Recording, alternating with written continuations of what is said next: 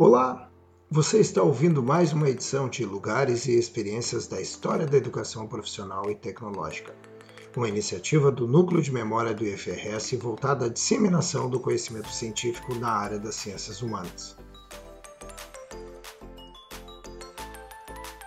No programa de hoje, temos como convidado o professor Jonas Moreira Vargas, pesquisador das áreas de História Econômica e História Social da Política no século XIX Jonas desenvolve suas atividades no Departamento de História e no programa de pós-graduação em História da Universidade Federal de Pelotas. Historiador formado pela Universidade Federal do Rio Grande do Sul, realizou seu doutorado na Universidade Federal do Rio de Janeiro, recebendo menção honrosa no prêmio de melhor tese de doutorado 2013 2014, promovido pela Associação Nacional de História. Em seus estudos, Jonas tem explorado os espaços de formação e socialização da elite agrária sul-rio-grandense. Isso o fez pesquisar sobre as origens da Escola de Agronomia e Veterinária de Pelotas, criada no ano de 1883, sendo a segunda do país. Jonas nos mostra a escola intimamente ligada à elite tradicional, com cargos de direção vinculados a dirigentes políticos sem formação como forma de prestígio e poder. No entanto, com o passar do tempo, houve a modernização da escola, com a contratação de docentes especializados e incorporação de saberes científicos para a área, repercutindo na formação dos futuros agrônomos e veterinários do período. É essa trajetória que o Jonas irá compartilhar com a gente. Seja bem-vindo, Jonas, a palavra é sua. Saudações a todas e todos. Agradeço o convite, é um prazer estar aqui participando desse podcast. Hoje eu vou falar um pouco a respeito dos primórdios da história da Escola de Agronomia e Veterinária de Pelotas, que é uma das mais antigas do Brasil. O material que eu pesquisei, que eu vou resumir aqui para vocês, está mais bem desenvolvido num texto que eu escrevi em 2019 chamado Escola de Agronomia e Veterinária de Pelotas, Diretores, Professores, Alunos e suas relações com a elite agrária regional, 1883 a 1934. Primeiramente, então, a gente precisa contextualizar o período de surgimento dessa escola. Né?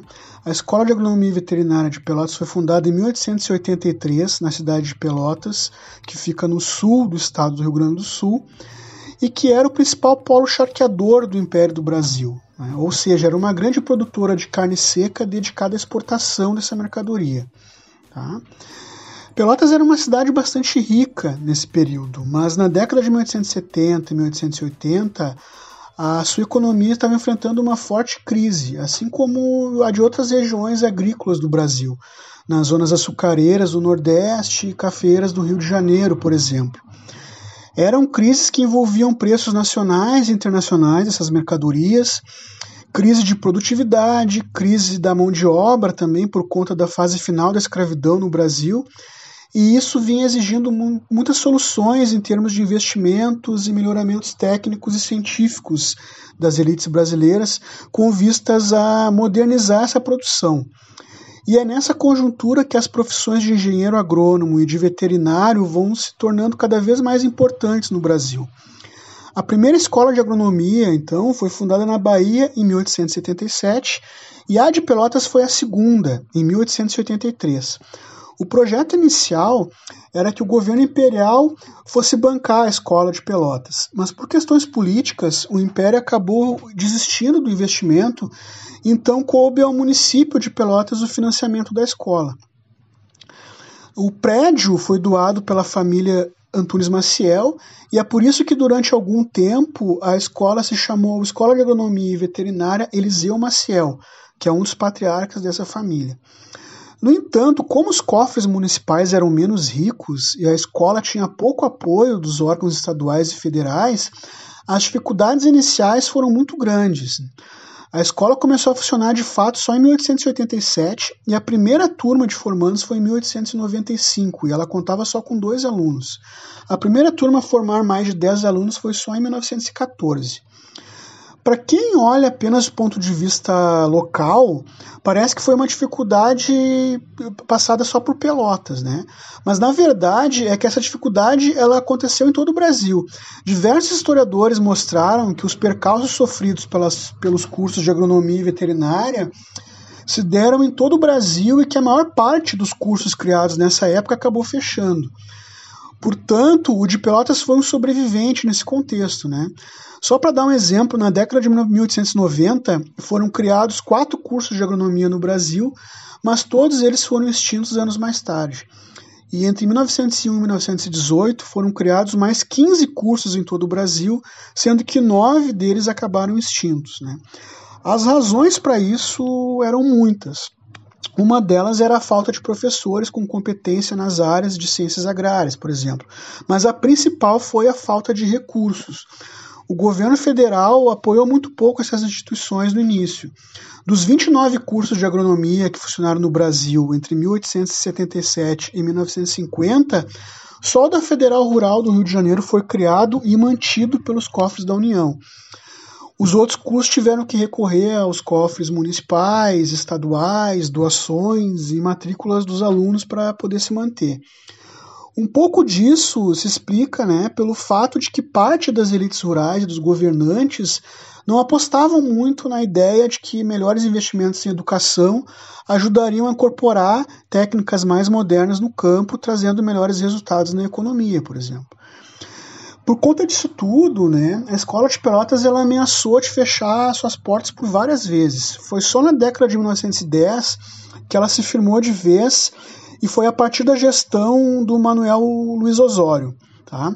Usando do prestígio familiar que ele tinha, das suas redes políticas, né, ele conseguiu muitas verbas para a escola, ele cedeu as próprias terras dele para as aulas práticas dos alunos, né, e assim, misturando um pouco né, o público e o privado, ele consolidou os, o curso de vez. E esse caso é importante porque mostra a relação da escola com as elites locais, que é o que eu mais estudei na minha pesquisa que eu mencionei no início da, desse podcast. Pode-se dizer que nos primeiros anos os cargos de direção da escola foram ocupados por políticos de prestígio, mas que não tinham uh, competência profissional na área. Eram as elites tradicionais da cidade que buscavam interferir nos rumos da instituição, por exemplo. Tudo contava com uma forte ingerência de diretores e professores ligados ao Partido Republicano Rio-Grandense, que era o partido hegemônico na época. Uh, mas com o passar dos anos, a partir da década de 1910 e 1920, a direção foi passando para as mãos de agrônomos formados, né, alguns filhos de famílias menos ricas, e inclusive em 1926, um ex-aluno né, formado na escola ocupou o cargo de diretor. Quanto aos professores, né, no início foi muito comum a presença de estrangeiros, porque algumas áreas é, mais técnicas, né, tinha pouca oferta de professores. Como os professores não eram concursados, era muito comum que eles acumulassem outros empregos em outros lugares para poder se manter também. Alguns ficaram muitos anos na escola, né, tornando-se figuras lendárias, e outros ficaram poucos meses. Quanto aos alunos, a gente tem bem poucos dados sobre eles, né, mas a grande maioria era de Pelotas ou da metade sul do Rio Grande do Sul. Apesar de muitos deles serem filhos de fazendeiros do interior do estado, uma boa parte era de setores menos abastados e que viam nessa profissão uma forma de ascender socialmente.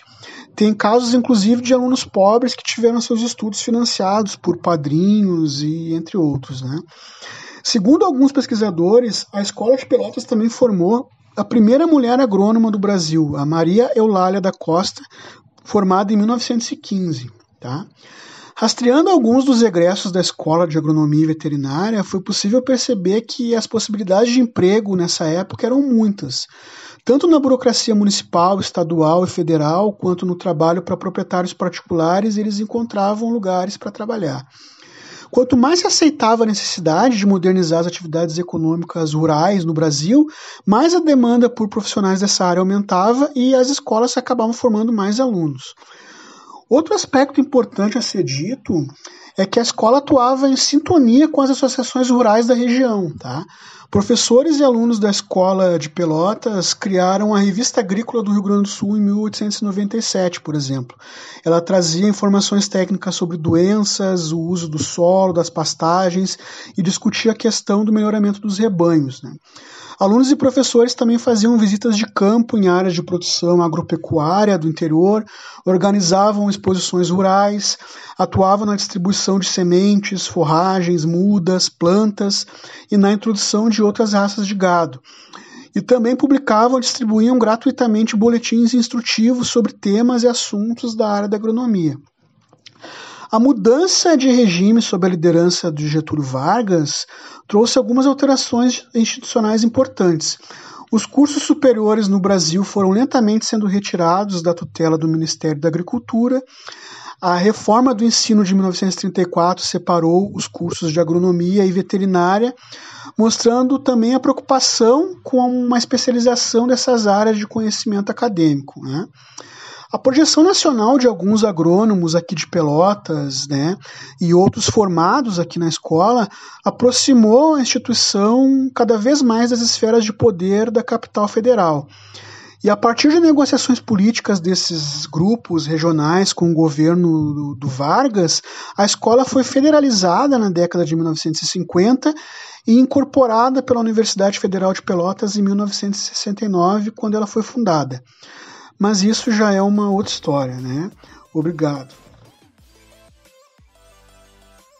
Obrigado, Jonas. Agradecemos muito a sua participação. Esperamos que vocês, ouvintes, tenham apreciado. Maiores informações sobre a pesquisa, incluindo o link para o currículo Lattes de nosso convidado, encontram-se descritos na página desse podcast e no site do Núcleo de Memória do FRS. E esta foi mais uma edição de Lugares e Experiências da História da Educação Profissional e Tecnológica, com narração de Marcelo Viana e colaboração técnica de Raira Collard Schleicher, integrantes do Núcleo de Memória do IFRS.